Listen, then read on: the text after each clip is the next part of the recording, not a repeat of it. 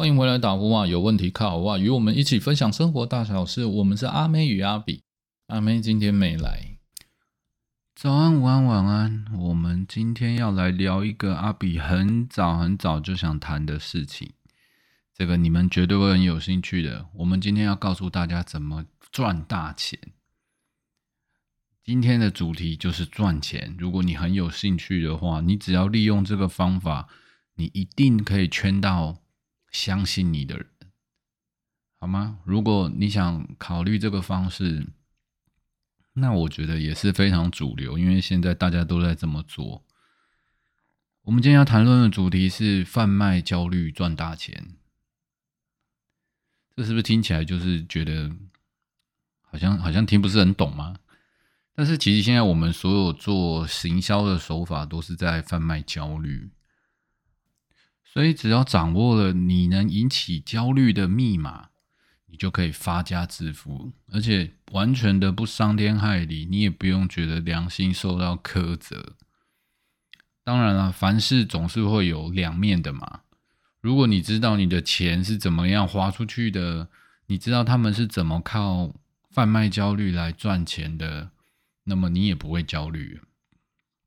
其实“贩卖焦虑”这个词也流行好阵子了，也不是一个新的词，但它就真的是每隔一二十年，不可能甚至不必吧，它就是永远有效。可能这就是人类心理的一种消费者行为。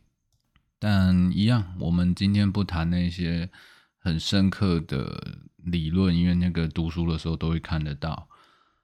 我们今天一样会谈几个故事，然后带你。进入贩卖焦虑的典型手法。那节目的最后，我们也是会一起聊聊我们怎么看待这件事情。那么，故事开始之前呢，我想让大家先知道两个简单的逻辑，好吗？这边要注意听哦，你要先相信这个逻辑。这边没有说谎，没有套路。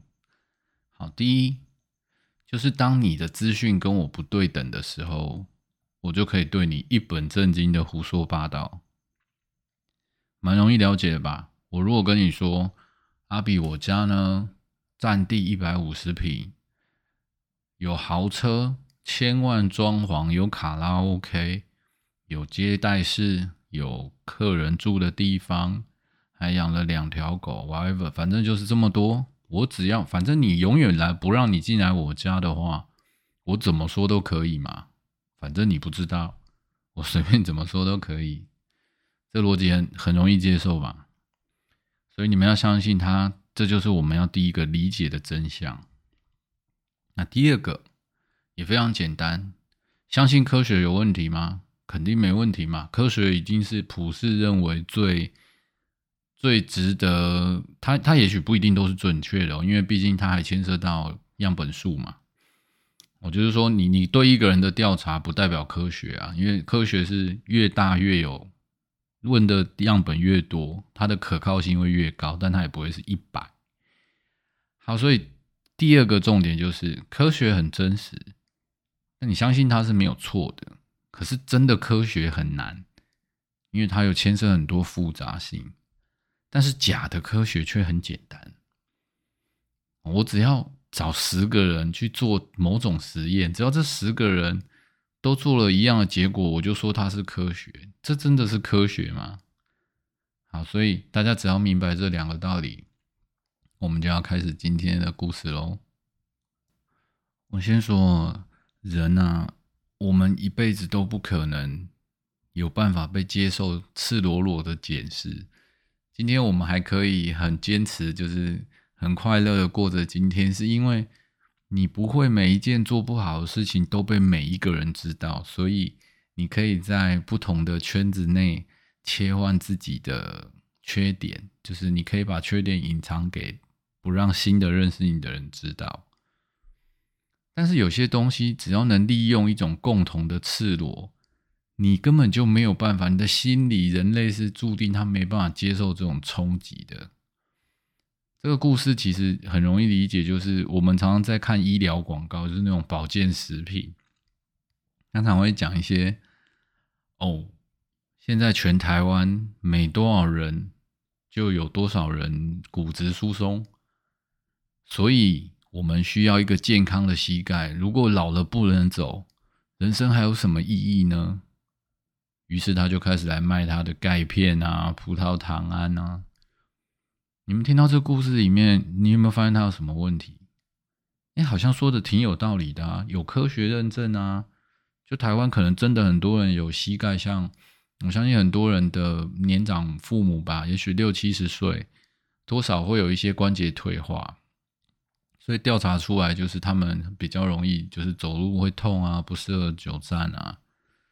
它其实是科学的，但是所谓的假科学贩卖焦虑的方式，就是利用这一个针，三分针七分片嘛，他就是用这种方式拿真相来说，然后再把七分假想要卖给你的东西，然后把它投放给你，是不是很容易理解？所以我们现在可以开始套用每一个保健食品啊。那你觉得精神不好吗？是因为缺乏维生素，那就维他命啊，维生素好像是大陆讲法吧啊，没关系，但我们都知道那意思。那每天谁都谁都会有精神不好的时候嘛，所以他告诉你，只要每天补充 B 群，那么你就可以保持你的身体健康，你就不会精神不足，在职场上。你就会比别人更加赢得先机。哇塞，你看他是不是把这个贩卖？你觉得不健康？觉得我在职场上输人，就是因为哦，原来我没有吃 B 群啊，就这么简单。这就是一个贩卖焦虑的很典型，又很容易把产品卖到你手上的一种方式。你看哦，就光讲到保健食品类好了。这就符合我们刚刚一开始说的两个逻辑嘛。第一，你跟我的资讯是不对等的，因为我做的研究与调查，也许你根本就没有看过。那我随便如果引用，也许让你觉得很很值得被相信的，比如说是卫福部公布的，哦，台湾人多少死于肺癌，所以肺癌就是吸烟的杀手，所以排油烟机要买得好。你看这样是不是又是一种？前面数据为真，但是跟排油烟机有直接关系吗？没有嘛。但是你就会觉得，哎，我每天要炒菜，那我就要买这个排油烟机，所以我就可以不用得肺癌。这完全不是这样嘛。这就是你资讯跟我不一样，你不对等，然后你又没办法真，你你只能查到我说的是前面是真的，但是能不能抽油烟机能不能改进你肺癌的可能，这个是假。所以我在一本正经的胡说八道啊。那么第二个呢，就是科学嘛，没有错啊。卫福部公布了还不科学吗？肺癌死于第一，这个诶，我是不是第一？我不知道啊，我只是要举这种例子就对。那你相信卫福部总没错吧？如果卫福部也不能相信，好吧，OK 啊，你破坏我们的聊天 啦。好了，总之就是。科学是很真实的嘛？卫福部说 OK 吧，但是要做个假科学却很简单啊。他就是用这种方式说：“哦，我减少油烟的排入，就就是排出了，就是你会吸到油烟变少，那这样就会降低你肺癌的几率。”然后再做一些奇奇怪怪的实验，什么去炒了一锅菜以后，在旁边再粘卫生纸擦一下，哦，这样就没有油，这样就是科学。真你看。就是拿一点真科学，三分真科学包装七分假科学嘛，这样能验证什么？什么都不能验证，对吧？好，哎，怎么啊？不，刚刚讲保健食品，讲到排油烟机去了啊。不论，反正意思就一样嘛。然后我们再来讲一种跟新闻有关的，因为明年要选举了嘛，政治上面。哎呦，其实谈论政治是一个非常不 OK 的事啊，因为但无所谓，因为我们没有涉及任何色彩。政治哦，常常就是一种，因为要选举嘛，反正我就泼粪就好了。我只要说谁跟谁有密切的关系，好就结束了。如果你选他，我们的城市会变成怎么样？哎，他也在贩卖焦虑啊，他会让你觉得说，哎，我好像选了这个人。那我家是不是就会被都根，还是我们的治安就会不好，然后就会给人家贴标签，是不是？因为只因为谁的背景怎么样，或是谁的背景好与坏，还是他读博士他就比较厉害吗？这种完全就不符合一个科学的论证嘛。也许他是某方面的专家，但不等于他是可以行政的天才嘛。好，那我们不是要讲政治，我们的从事政治的讲法的重点是说，选举它也是一种贩卖焦虑的方式，它就是透过让你感到不安，好，因为你感到不安，你就会想寻找解决不安的方法，这是人类的本能，这是一种生理，所以你没办法抗拒。那怎么办呢？你听到不安了，你已经被引起焦虑了，所以接下来你就要找方法解决嘛。那找方法是谁？就是谁告诉你这个故事，那就是谁提供你方法。于是你就会听从他的方式来改变你的行为。但其实这不是，也许不是你真正顺从的行为，而是因为你想降低自己的焦虑感。你可能觉得他说的怪怪的，可是你听他做的，你就又会好像。好像会解决你的焦虑，所以你就觉得他有用哦。那他应该说的是对的。是这样吧？还有很多像那种感情顾问啊，我其实对对这个感情顾问这种，不论啊，也许是你身边的人，你知道他们很容易。为什么人家常常说你在嗯低落，或者是甚至你是幸福的时候，都可以对你贩卖焦虑哦？那比如说你你是一个刚结婚的，然后生了宝宝，你觉得很快乐。啊，你觉得大家好像都为此而感到开心，你也很很骄傲的自己生下一个孩子，然后也许工作也不错。但如果你今天让一个人有机会在某种情况下跟你聊天，然后他跟你说你幸福吗？你回答很幸福啊，然后他又问你，你真的很幸福吗？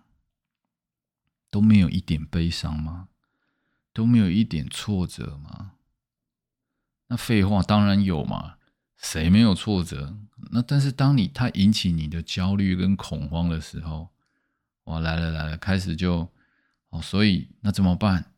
他就会开始从你的这个焦虑里面，他发现他引起你的兴趣了，然后他就从这里继续深入，继续挖掘，然后来从这里把你的焦虑彻底的唤醒之后，再来推销他想推销的东西。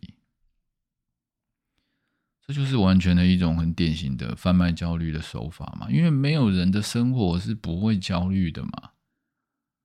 那我们再来讲那个以前很流行卖那个童书啊，我记得我小时候家里有很多童书，其实童书还不错啦，坦白讲，但是也要量力而为，因为童书相当贵。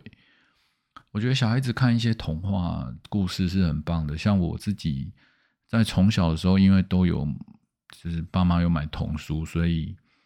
我觉得对我的阅读跟一些知识的获取是有帮助的。好，但不论，即使是这样子，你们有没有碰过那种在卖场里面去贩卖书籍啊，或者是以前是挨家挨户推销嘛？那品牌都不小，哦都是一些很有名的，那个我们不能点名会被告。他就是怎么贩卖焦虑呢？他说：“哎，你有孩子吗？”对，当然我有孩子啊，不然你来干嘛？他贩卖焦虑的方式就是：你如果想增加孩子的阅读量，你如果想让孩子成为一个未来是一个知识可以充沛，就要从小培养阅读习惯。那你只要能做到这一些，提供孩子好的阅读环境，给他好的工具，那么孩子的学习就会顺顺利利的。OK，听到这边你就掏钱买单了。那你买单，你好像哇一。一套买下来好几万，没关系，我们还提供分期付款。你看，他连你怎么会焦虑什么，他全部都配套好了。这就是个套路嘛，他完全就是利用了你在烦恼孩子的未来，那个不可预期的未来。就是我们刚刚再回来点检一下那一开始的两个重点哦，因为资讯不对等，你不能预测孩子的未来，他也不能。但是反正你不能就好啦，我就可以对你一本正经的胡说八道了，我怎么说都可以啊。然后再来增加阅读量，确实可以活化脑部，因为我们需要 input，就是输入大脑很多样的资讯，我们也才能转化更多的，嗯，就像词汇一样把它说出来嘛。这都是科学，没有毛病啊，也验证过了嘛。因为大脑是需要神经传导跟连接的嘛，刺激的越多，连接越高。OK，就是所以你看哦，就光卖童书这件事情，是不是也可以符合这两个逻辑？再来，我们来提一些购物网站哈，贩卖焦虑的很典型的手法就是限时限量，这个也是。早就已经被转化为消费者心理学课程的必备技能之一了。不过，我们还是来一起来审视一下它是怎么做的。首先，它可以先给一个主题，比如前阵子的双十一。我们双十一这个范围太大，我们来讲宠爱女人。女人就该爱自己。哇，这 slogan 现在很棒嘛？爱自己有问题吗？男人也该爱自己嘛？好，OK，我们得到了一个主题了，女人要爱自己。爱自己要对好一点，然后这是个颜值的社会，所以要对皮肤把把皮肤保养好，大家对你的第一印象才会好。嗯，说的也蛮有道理的。接下来我就要推出，我们因为含了什么奇奇怪怪的生态，什么谷光生态，我不是医美专家，这个也没有贬义，但反正我想讲就是，反正就是某种材质。哦，比如说就是阿比特殊添加物，这里面加了阿比的口水。这经过这个研究，只要喝了阿比的口水，听了阿比的节目，喷了这个化妆水，一切你就会开始变美，自信就从今天开始，马上购买，right now，全省各大购物都可贩售。哇天哪，你看还加上行动剧的 slogan。叫你订阅我们的节目，你就不要嘛？可是贩卖焦虑，哎，他你看你的荷包，你回去看一下，你都把钱花到哪里去了？脸书刷一刷，IG 刷一刷，直播看一看。那跟你讲，今天这档不买，这个鱼就没了，简直要绝种了。这生鱼片不吃，明天就没有。这个牛排现在不买，明天就不养牛了。你们差不多都是这种调调，是不是？贩卖焦虑，限量嘛，还有。给你一个冠冕堂皇的 slogan 哦，对自己好一点哦，只要对自己好一点，因为现在人都觉得自己过得太惨了，所以你只要对自己好一点呢，就完全没有问题了，是不是这样？非常不胜枚举嘛。嗯，我觉得任何行业都可以利用贩卖焦虑赚大钱，比如说买房子好了，你看这真的也是一个，只要房子呢，它是单层的。我那我要贩卖什么焦虑？不要爬楼梯，家里有长辈，你永远不知道楼梯会带来什么风险，是不是引起你的焦虑啊？所以你又觉得买平房好像合理啊？但是买透，我如果我要卖透天的时候，我又会怎么说呢？住平房没有隐私，大家都生活在一个平面。当你是透天的时候，每个人才有自己的独立楼层，可以互不干扰，家庭又可以大。每个地方都有享受自己的独立空间，view 又好又高，我的天呐，反正就是怎么说都可以嘛，因为只要能提起你的任何不安感，我就可以对你一本正经的胡说八道嘛，是这样的吧？所以啊，你你有时候就会觉得说，像我们买衣服啊。为什么找名牌代言？当然，这个效应是不一样的。我们说好，今天不谈那些商商业心理学那种东西。像明星代言也是一种啊。哎，因为某个明星穿了，所以明星是潮，明星就是时尚。然后他唱歌很好听，所以他穿的衣服一定也很有品味。他是个艺术家，他画的画很棒，所以他说的话就对吗？这不是这样的吗？今天。我身材练得很好，假设我练得非常的壮，所以我卖的牛肉就吃了我的卖的牛肉，你就会变壮吗？不会嘛，这完全两个不相干嘛。但是你很容易就是因为透过这种像月晕效应的关系，嗯，觉得我好像某个东西做得好，所以我其他的东西应该也都是好的。就透过这种方式再引起你的焦虑，你就可以成为一个。非常棒的配方，就是我们所谓主题一开始提起了，你只要引起了焦虑密码，你就可以从这里面去汲取你想要的对对方，因为你已经把对方对你的戒心给降低了。要把人的防备心降低，其实非常困难，因为他已经要主动防备你。但是如果你是用客观的事情来引起他的焦虑感，那他就变成他主发性的降低自己防备，而寻求解决的方法。因为当他防备心越高，他的焦虑从内心引起，他就会自我崩溃。而这也就是很多。不良的邪教，我再次强调，信仰是好事。前几集我有提到说，我也在追求我自己认可的信仰。好，那我继续说邪教这件事情，他们都会用一些方式，然后来用一些条约来制约你，并且让你渐渐的感觉到，你不这么做，你就是与世界。相违背的，你是逆行的人，他们才是顺着潮流的人。用这种方式，你就会不断的让这个信仰里面中去汲取你的资源。也许你是你的金钱，也许是要你的时间。你会发现，永远都是你在付出。那它当然结构更紧密的，它也可以让它变成你也可以慢慢推上去，让你成为去汲取资源的人。那最后，它就成为一个大老鼠会嘛。而这一切不都是从你自己焦虑中所崩溃的防备心，自愿的掏出来，没人逼迫你吗？其实，因为它是一套很完整的心理学，而是而且是人类发展，就是我们作为一个动物的本能而产生的嘛。就好像狗狗会对奖赏行为，你给它吃，跟它握手。你把这件事情连接起来，大脑就会把这件事情视为奖赏机制，用这种方式，它就可以形成一个回路在大脑里面。那么你只要懂得这个道理，因为它是科学，而且是被证实的科学，你就可以用这种方式来做生意。那作为一个超级业务，也就是这样子的方式来让你感受到他的业务能力嘛。我最早期听过一些很讨厌的那种成功学大师，就是说什么好的业务连空气都能卖，废话，空气还用你来卖吗？但当然，它是一个形容啊，就是一本正经的胡说八道。好的，今天故事其实讲的就这么多，因为这样的例子是举不完的。我们已经说了好几种了，不论从政治。医疗，我其实都不外乎就脱离两件事情。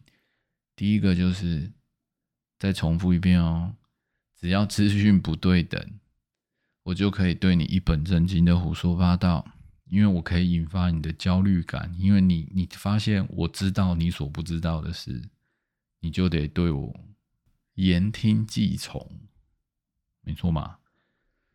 好，那在科学我就不重复了，大家也大概都明白我刚刚的意思。好，那么透过这些的故事的分享，我们可以得到什么样的东西呢？其实也很简单嘛。如果这些事情都已经是被科学所证实的，就是我所谓的这是人类本能，那你也相信进化论，那么所有的东西就可以被逆转。你今天要考虑的是，当一个人要说服你，或是他是一则广告。或是你要买东西的时候，我们常常也听过嘛，不要乱花钱的方法就是你要搞清楚你是需要还是想要。其实这都很容易，你只要找出让你引起焦虑，那个焦虑有可能就是你购买的动机。那或者是有一个人对着你说些什么的时候，你会感到不安，那你要先去想想看，他说的不安里面是否带有其他意图。而这个意图还有可能用时间来冲淡你的戒心，但是还不断升高你的焦虑，所以这个方法是永远有用的。当然，它很公平的，因为它是可以破解的。它只要你能有这样的思考，你就不会进入这样的圈套。但这个现在的社会也不太一样了，因为有时候就好像看魔术嘛。我当然知道你在做假的，但是我觉得我被娱乐了，那这样子也没有问题，这就不存在贩卖焦虑嘛。它就是让你觉得一个 surprise，你觉得哇，怎么会这样？非常的惊讶，觉得很神奇。那这个就不属于贩卖焦虑的类型。不过他们是用这种也相差不多的手法，然后让你看不见一些真相而感到惊艳嘛。好的，其实节目到这边讲的有点长了，我觉得今天这个故事。